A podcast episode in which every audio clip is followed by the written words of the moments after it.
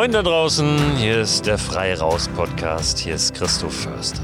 Es ist Montag und es geht in eine neue, verrückte Woche, in eine neue Woche, in die Osterwoche mit, ja, wieder mal einem Kontaktverbot und ein bisschen eingeschränkter Freiheit. Ich werde diese Woche das auch nochmal so ein bisschen aufdröseln, was das eigentlich genau bedeutet, ein Kontaktverbot, weil ich mich jetzt auch am Wochenende wieder damit auseinandersetzen musste, was ich jetzt eigentlich darf und was ich nicht darf. Aber so will ich eigentlich nicht in die Woche starten. Und deswegen starten wir heute anders in die Woche. Und zwar mit einer Geschichte aus dem hohen, hohen Norden, mit einer Geschichte aus Sylt.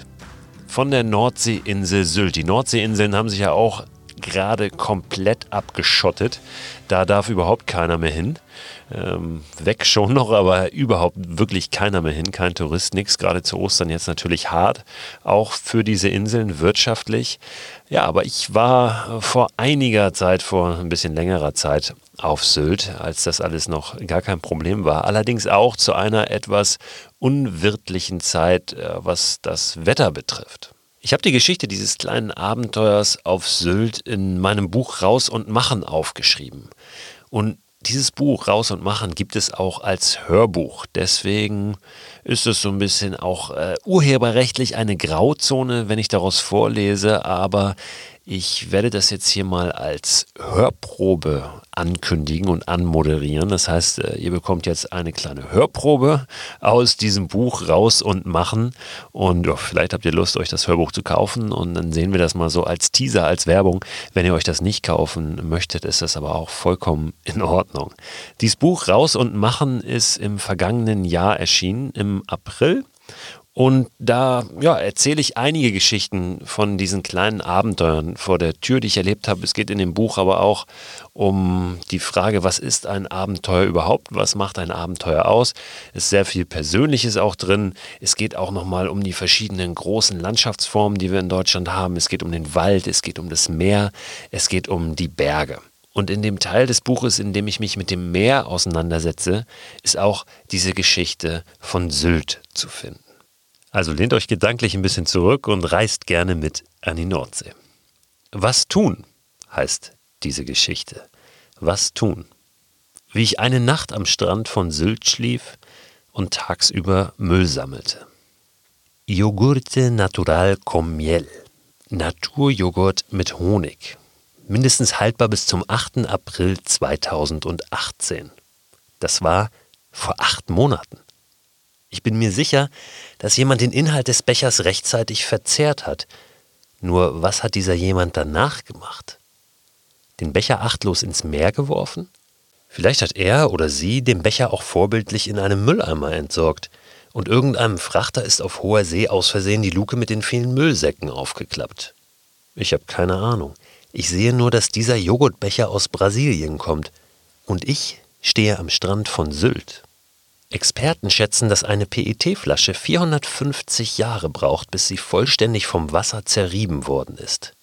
Erfahrungswerte kann es schon deshalb nicht geben, weil es noch 400 Jahre brauchen wird, bis die ersten dieser Flaschen ein solches Alter erreichen. Bei dünnen Plastiktüten soll es 20 Jahre dauern. Brasilianische Joghurtbecher liegen vermutlich irgendwo dazwischen. Jedenfalls haben sie ein längeres Haltbarkeitsdatum als der Joghurt mit Honig. Nein, der Naturjoghurt mit Honig dem sie für kurze Zeit eine Heimat boten. Dass der Becher, den ich in der Hand halte, auch noch vom weltgrößten und nicht gerade für sein grünes Denken bekannten Nahrungsmittelkonzern Nestlé produziert wurde, ist eigentlich gar nicht so relevant. Oder doch? Neben Kopfschütteln und vielen Fragezeichen erzeugt Müllsammeln am Meer auch Flaschenpostromantik. Welchen Weg dieser Becher wohl genommen hat? Wie lange trieb er im Meer? Ich kann mir seinen Weg auf die Nordseeinsel nur so erklären, dass er von einem brasilianischen Schiff über Bord gegangen sein muss. Vielleicht auch von einem Deutschen, das aus Brasilien kam. Dass er in weniger als einem Jahr von der brasilianischen Küste hierher geschwemmt wurde, das ist dann doch zu unwahrscheinlich. Der Joghurtbecher aus Südamerika ist nicht mein einziges beeindruckendes Fundstück. Holländische Saftflaschen, Margarine aus Portugal, Fischkisten von den Färöer Inseln und natürlich viele Verpackungen aus dem benachbarten Dänemark, in das man von Sylt sogar mit der Fähre übersetzen kann. Schuhe, Feuerzeuge, Kanister, Eimer, Tennisbälle, Sandspielzeug, Folien, Kartuschen, Deckel. Ich war davon ausgegangen, dass hier ordentlich was zusammenkommt, aber ich hätte nicht gedacht, dass die Säcke, die ich abschnittsweise in den aufgestellten Mülleimern entsorge, so voll von traurigem Plastikschrott sind. Heute Morgen um 20 vor 9 bin ich in Hamburg-Altona in den Regionalexpress nach Westerland gestiegen. Ich wollte eigentlich viel eher los, aber die Eisenbahngewerkschaft hatte für den frühen Morgen deutschlandweit zum Streik aufgerufen. Der Zug braucht knapp drei Stunden, um durch die schleswig-holsteinische Marsch bis an die Festlandküste vor Sylt zu zuckeln, von wo aus er über den Hindenburgdamm rüber auf die Insel fährt. Ich habe mich schon vor einiger Zeit gefragt, ob es machbar wäre, nach Sylt zu laufen. Durchs Watt keine Chance, dafür sind die Tidenströme zu stark. Auf dem künstlich angelegten und 1927 in Betrieb genommenen Hindenburgdamm ginge es. Auch wenn er eigentlich nur aus zwei Bahngleisen besteht. Aber wo Bahngleise verlaufen, muss es die Möglichkeit geben, sie zu warten. Und natürlich müssen auch die Passagiere bei einem Unfall oder Defekt irgendwie wegkommen können. Elf Kilometer lang ist der Hindenburgdamm. In seiner Entstehungsgeschichte steckt viel von dem menschlichen Drang, die Natur zu bezwingen. Bevor er da war, konnte es je nach Wind, Wetter und Strömung mehrere Stunden dauern, um vom Hafen Hoya bei Tondern mit dem Dampfer nach Sylt und in das beliebte Seebad Westerland zu gelangen. Es fuhr auch einer von Hamburg nach Sylt, aber der brauchte ewig. Als die deutsch-dänische Grenze nach dem Ersten Weltkrieg neu gezogen wurde, Sylt nach einer Volksabstimmung deutsch blieb, Hoja aber dänisch und damit ein Visum für die Überfahrt nötig wurde, reifte die Idee eines Damms zum konkreten Projekt. 1923 begannen die Bauarbeiten. Vier Monate später spülte eine Sturmflut alles weg, was bis dahin geschafft war. Man verlegte die Terrasse etwas weiter nördlich und hatte damit schließlich Erfolg zumindest was den infrastrukturellen Teil betrifft. Heute wird vermutet, dass die verursachte Änderung der Strömungsverhältnisse mitverantwortlich ist für den erheblichen Landverlust an der Südspitze Sylts. Die Bahn investiert jedes Jahr Hunderttausende Euro, um die Nordsee auf Distanz zu den Gleisen zu halten. Aber selbstverständlich hat der Hindendamm auch einen Haufen Geld in die Kassen gespült und Sylt den Weg zur Wohlstandsinsel bereitet. Drüber laufen darf ich trotzdem nicht. Der Damm ist Eigentum der DB Netz AG. Betreten streng untersagt. Als der Regionalexpress mich gegen Mittag in Westerland freigab, schüttete es wie aus Kübeln. Dazu fauchten heftige Böen über meinen Kopf hinweg. Ich wollte noch etwas essen, bevor ich mich an den Strand begebe, hastete durch die Fußgängerzone bis in eine kleine Straße, die direkt entlang der Dünen verläuft, geradewegs auf den Hinterhof eines großen Hauses, in dem ich ein Restaurant vermutete. Da ich keinen Eingang fand, wollte ich schon wieder umkehren, sah aus dem Augenwinkel aber noch, wie ein junger Koch eine Tür öffnete und mir freundlich zulächelte. Komm durch Küche, sagte er und bedeutete mir, mich zu beeilen. Ich nahm das Angebot an, bedankte mich und versuchte mit meinem Rucksack den engen Durchgang von den Wirtschaftsräumen in die Gaststube zu meistern, ohne zu sehr anzuecken. Das Restaurant zu betreten war wie in eine Glasglocke zu schlüpfen. Gleichzeitig schien es, als hätte jemand abrupt die Tonspur gewechselt. Es war gerade mal zwölf Uhr und ich der einzige Gast.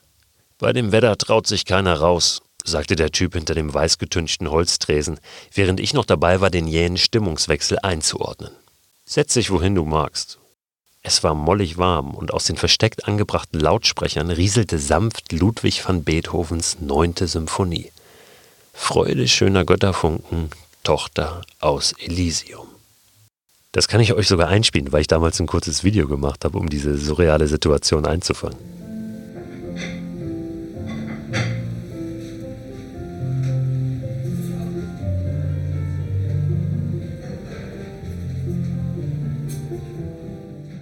Der Regen peitschte gegen die riesige Fensterfront, dahinter sah ich, wie die tobende Nordsee wilde Brecher auf den Strand warf. Ich nahm an einem Zweiertisch Platz und begann mich wohlzufühlen. Das Beach House, so heißt das Restaurant, war edler, als ich es mir vorgestellt hatte. Aber ich genoss es, hier zu sein. Ich wusste, dass ich wieder nach draußen wollen würde, aber ich konnte guten Gewissens vorher noch ein bisschen Beethoven hören und mich bedienen lassen. Ich bestellte das traditionelle Seefahrermahl Lapskaus, ein durch den Fleischwolf gedrehtes und in Schweineschmalz gedünstetes Gemisch aus Rindfleisch, roter Beete und Gewürzgurken, versetzt mit Kartoffelbrei, garniert mit Spiegeleiern. Für die Matrosen mit ihren skorbutbedingt miesen Zähnen war das früher ein sehr praktisches und dazu auch noch halbwegs nährstoffhaltiges Gericht.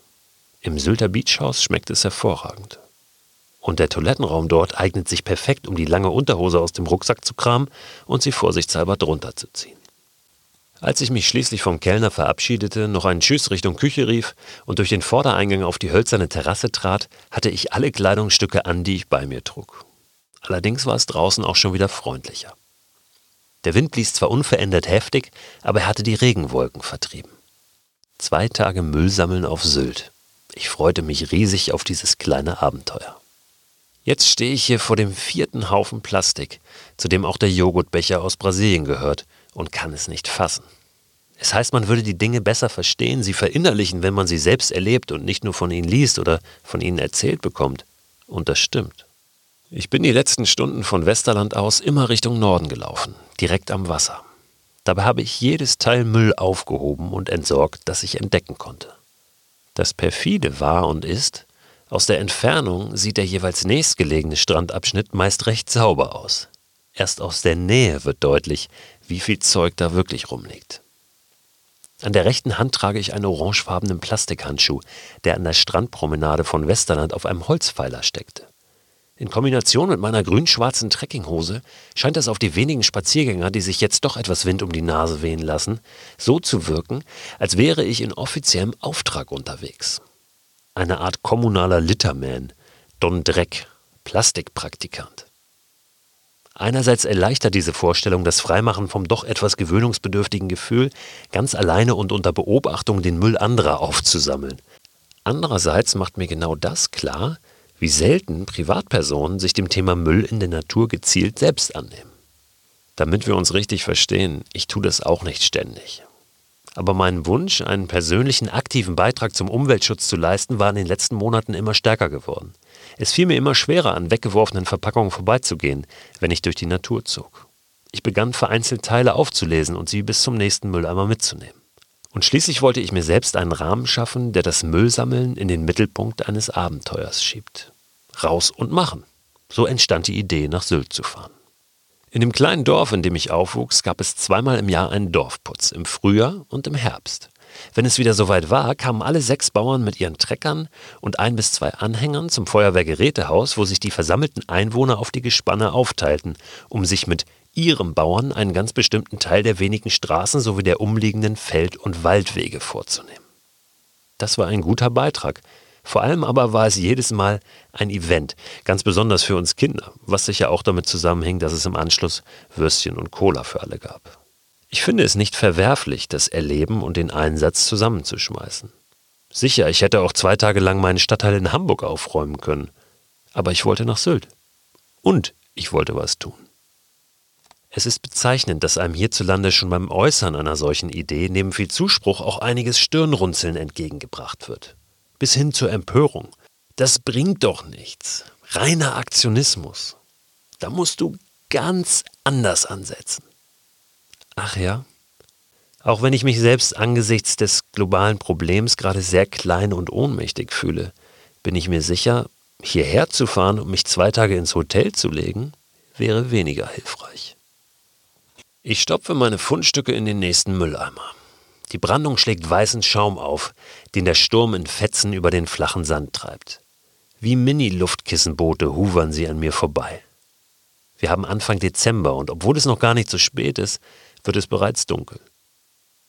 Ich habe mir vorgenommen, die Nacht am nördlichsten Punkt Deutschlands zu verbringen, am obersten Zipfel der Insel, in einem Gebiet, das die Insulaner aufgrund seiner Form auch Ellenbogen nennen. Bis dorthin sind es noch rund zwölf Kilometer und meine Beine sind müde vom durch den Sand stapfen. Ich würde auch gern ein Stück gleiten, aber erstens bin ich dafür zu schwer und zweitens bläst der Wind von dort, wo ich hin möchte. Um effektiver voranzukommen, überquere ich auf einem der schmalen Pfade den ersten Dünenkamm und gehe auf dem Radweg weiter, der dahinter verläuft. Dass hier kaum noch Müll liegt, passt mir ganz gut. Ich will jetzt Meter machen. Der Wind schickt allerdings immer heftigere, völlig unvorhersehbare Böen. Mein Gewicht liegt bei 85 Kilogramm. Dazu kommt meine Ausrüstung, aber immer wieder haut es mich fast von den Beinen. Als am Wegesrand ein offenbar erst vor kurzem errichteter und an drei Seiten geschlossener Unterstand auftaucht, der Radfahrern Schutz vor ungemütlichen Wetterlagen bieten soll, denke ich zum ersten Mal ernsthaft über mein Nachtlager nach. Das Ding wäre eine vernünftige Option. aber ich bin noch nicht so weit, die Idee von der Strandnacht am Ellenbogen aufzugeben. Trotzdem mache ich mir innerlich eine Notiz. Wenn alles schief läuft, dann kehrst du hierher zurück. Der Radweg zieht sich noch etliche Kilometer durch die Dünenlandschaft, ehe er an einer dunklen Kreuzung unvermittelt endet. Von hier aus ist eine einsame graue Betonplattenpiste mein roter Faden. Während der Weltkriege wurden über diesen Zuweg Soldaten, Geschütze und Munition in die Bunker zwischen den Dünen gebracht. Heute ist sie, wie fast der komplette hohe Norden Sylts, im Besitz mehrerer Familien. Deshalb müssen diejenigen, die die alte Militärstraße benutzen, um an die abgelegenen Strände zu gelangen, auch an einem winzigen Kassenhäuschen halten, um eine Maut zu bezahlen. Tagsüber. Im Sommer. Wenn die Sonne scheint. Ich kenne die Mautregelungen nicht im Detail, aber heute, zu dieser Zeit, ist es hier mausetot und das Kassenhäuschen dicht. Ein paar Mal denke ich, dass in der Ferne gleich ein Auto auftauchen müsste, weil ich einen schwachen, sich bewegenden Lichtkegel am Himmel sehe. Aber mysteriöserweise wird dieses Phänomen immer wieder von den Dünen verschluckt. Erst eine halbe Stunde später verstehe ich, was es mit dem Licht auf sich hat. Der Leuchtturm. Von nun an weiß ich A, wo ich hin muss und B, wie weit es in etwa noch ist. Der Leuchtturm List West markiert die Stelle, an der die Inselspitze abknickt und zum Haken wird. Direkt vor dem Turm steht ein verlassenes Haus, das gerade kernsaniert wird. Die Baustelle ist nur dürftig abgesperrt und ich mache mir die nächste Schlafplatznotiz. Je näher ich dem Punkt komme, an dem es nicht mehr weiter gen Norden gehen wird, und je weiter ich in die Einsamkeit marschiere, was in diesem Fall ein und dasselbe ist, desto mehr rattert es in meinem Kopf. Wie machst du das jetzt mit dem Schlafen? Der Wind hat sich zu einem Sturm entwickelt, der in der Spitze bestimmt neun Windstärken hat. Am Strand bist du dem gänzlich ausgesetzt. In die Dünen darfst du nicht, das ist streng verboten. Unterschlüpfe gibt es keine, bis auf diese Baustelle, wo möglicherweise schon wochenlang nichts passiert ist, wo aber auch morgen schon vor Sonnenaufgang jemand auftauchen könnte, der mal nach dem Rechten sieht. Die Radfahrerschutzhütte liegt zwei Stunden hinter mir. Dass auch sie überhaupt noch mal in meinen Gedanken aufflackert, ist nur ein Zeichen dafür, wie übersichtlich meine Optionen sind. Auch auf die Gefahr hin, dass sie sich später als ungünstig herausstellen könnte. Wenn du nicht die ganze Nacht in der Kälte herumstehen willst, musst du eine Wahl treffen. Und wenn Abwägen nicht weiterhilft, dann hast du ja noch deinen Bauch. Meiner will ans Meer. Etwas weiter die Straße hoch finde ich im Schein meiner Stirnlampe einen dieser Pfade, die über die Dünen zum Strand führen. Kaum bin ich einige Meter auf ihm gegangen, zucke ich zusammen. Aus einer Senke starren mich leuchtende Augen an, bestimmt acht Paare. Die Sekunde, die ich brauche, um zu kapieren, dass sie den Schafen gehören, die hier Tag und Nacht frei umherziehen, fühlt sich unheimlich lang an. Es ist stockduster. Ich wünsche den Tieren eine gute Nacht und stemme mich Schritt für Schritt weiter gen Wind. Ich bin dankbar für die Leuchtkraft meiner Stirnlampe, aber ihre Wirkung ist auch trügerisch, weil du glaubst, alles im Blick zu haben, in Wahrheit aber nur einen kleinen Ausschnitt deiner Umgebung erfassen kannst. Und so bleibt mir noch ein zweites Mal das Herz stehen, als aus dem Nichts oder besser aus dem Off des Lichtkegels zwei Meter neben mir urplötzlich ein monstermäßiges Strandgutkonstrukt erscheint, das mindestens so groß ist wie ich. Ich muss über mich selbst lachen. Wäre ich mir nicht sicher, dass es auf Sylt keine Monster gibt, ich weit und breit das einzige menschliche Wesen bin und es auch für die nächsten Stunden bleiben werde, würde ich möglicherweise langsam unruhig werden. Aber je tiefer ich in die Einsamkeit eintauche, desto wohler fühle ich mich. Ich gelange an den Strand, spüre sofort die beeindruckende Weite. Sehen kann ich ja nicht viel und entdecke am Übergang zu den Dünen auf einer Länge von vielleicht 200 Metern weitere Gebilde aus Brettern und anderen Gegenständen, die hier mal angespült worden sein müssen. Meine Chance auf einen Hauch von Schutz vor dem Wind, der die Sandkörner wie ein gewaltiger Teilchenbeschleuniger waagerecht gegen alles schießt, was nicht bei drei auf den Bäumen ist. Bäume? Guter Witz. An der Stelle, die ich mir für mein Lager ausgeguckt habe, stecken tatsächlich mehrere kurze Stöcke im Sand und bilden mit viel gutem Willen etwas, das als Windschutz durchgehen könnte. Ich lege den Rucksack ab, kniee mich hin und schiebe den Sand dahinter mit den Händen zur Seite, bis ich eine gerade Liegefläche habe. Um zu testen, wie gut der Windschutz wirklich ist, lege ich mich flach auf den Rücken und warte ab. Keine drei Minuten später bin ich von oben bis unten voll Sand. So hat das keinen Sinn. Soll ich doch nochmal nach einem besseren Platz suchen? Oder zurück? Nein, Ich hole jetzt das Beste aus dem raus, was vor mir liegt. Und das ist immerhin eine stattliche Anzahl Stöcker.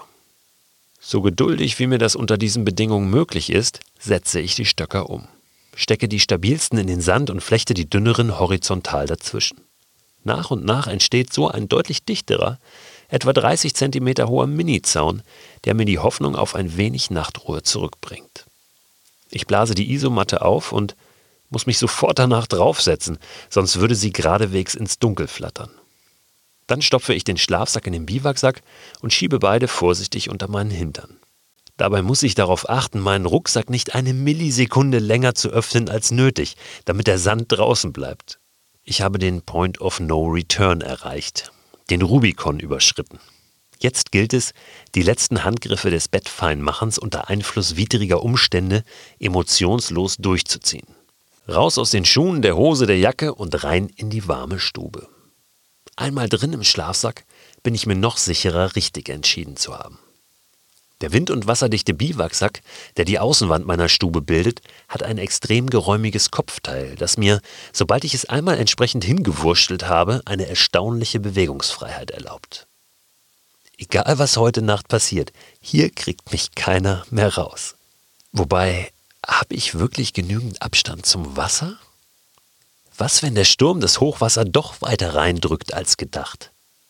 Wisst ihr was, meine lieben Zweifelchen, geht ihr auch mal schlafen. Ich hab das doch gecheckt. Das hier ist ein Traumspot. So richtig zeigt sich das aber erst gegen 7.30 Uhr am nächsten Tag.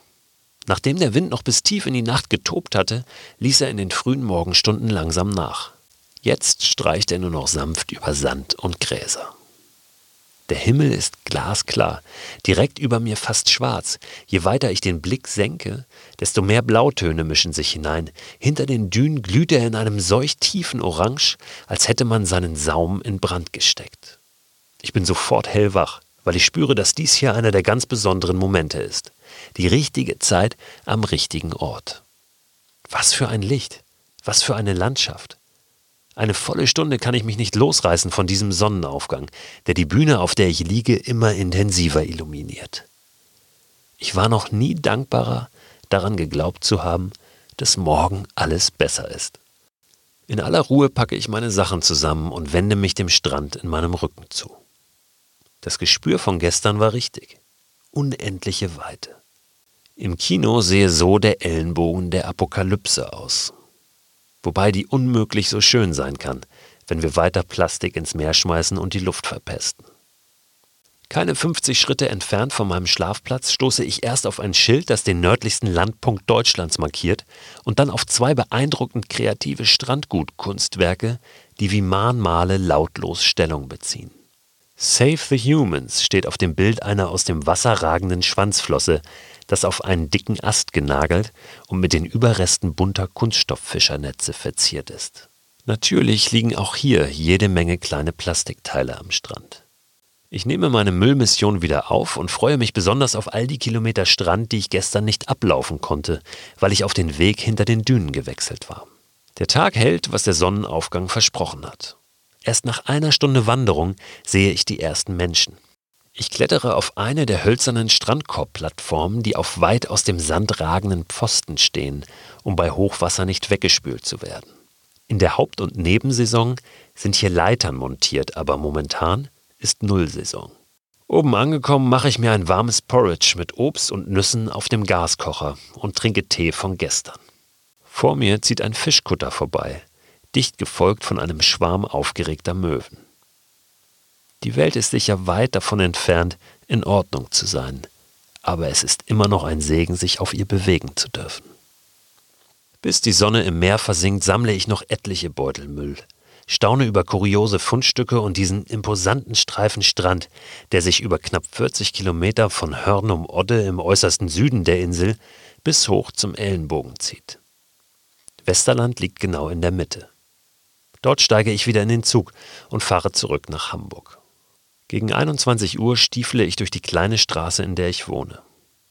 Mit dieser Mischung aus zufriedener Erschöpfung und archaischer Wachheit, die sich immer dann einstellt, wenn ich nicht nur ein oder zwei Tage, sondern auch die dazugehörige Nacht an der frischen Luft verbracht habe.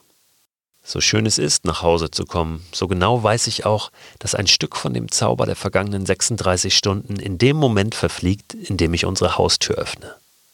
Die Kunst ist, darüber nicht eine Sekunde traurig zu sein. Als ich meiner Frau von dem Müll, der Weite und der Nacht am Ellenbogen erzähle, komme ich mir vor wie ein Gesandter aus einer anderen Welt. Ich mache uns einen heißen Tee und gehe zum Kühlschrank, um mir einen der Bio-Joghurts zu greifen. Normalerweise ein automatisierter Handgriff. Ich halte kurz inne, betrachte den Becher und muss an sein auf Sylt gestrandetes brasilianisches Pendant denken. Woher kann ich wissen, dass der Becher nicht auch eines Tages an irgendeinem Strand landet? Wann hört das auf? Und wie mache ich weiter? Angedockt an diese Geschichte gibt es dann in dem Buch noch so ein paar Ideen, was jeder von uns tun kann, um Müll zu vermeiden. Ne? Zum Beispiel eben auch Müll aufzuheben, wenn wir draußen unterwegs sind. Immer einen kleinen Beutel dabei zu haben und vielleicht ein bisschen was wegzuräumen. Wenn es nur ein paar Teile sind, einfach im nächsten Mülleimer entsorgen. Wenn, wenn jeder da ein bisschen was tut, dann kommt da schon eine ganze Summe zusammen an eingesammelten Kram. Diese Tour nach Sylt war für mich wirklich eins der allerschönsten Erlebnisse überhaupt da draußen. Ich habe jetzt noch diesen Sonnenaufgang vor Augen. Ich kann gar nicht sagen, der war wie gemalt, denn so schön kannst du das nicht malen. Das kannst du dir auch nicht ausdenken. Das war so ein abgefahrenes Licht, so ein toller Himmel und ich hätte die Zeit da wirklich am liebsten angehalten. Einen ganz ähnlichen Himmel- und Sonnenuntergang habe ich übrigens im vergangenen Jahr auch an der Nordsee nochmal erlebt. Und zwar auf der Insel Neuwerk, die vor Cuxhaven liegt. Das war während eines wirklich unvergesslichen Stand-up-Pedal-Abenteuers, aber davon erzähle ich euch ein andermal, denn das ist wirklich nochmal eine Geschichte für sich. Ich kann euch die Nordsee also wärmstens ans Herz legen. Auch all denen, die vielleicht ein bisschen weiter aus dem Süden Deutschlands oder aus dem Süden Europas kommen.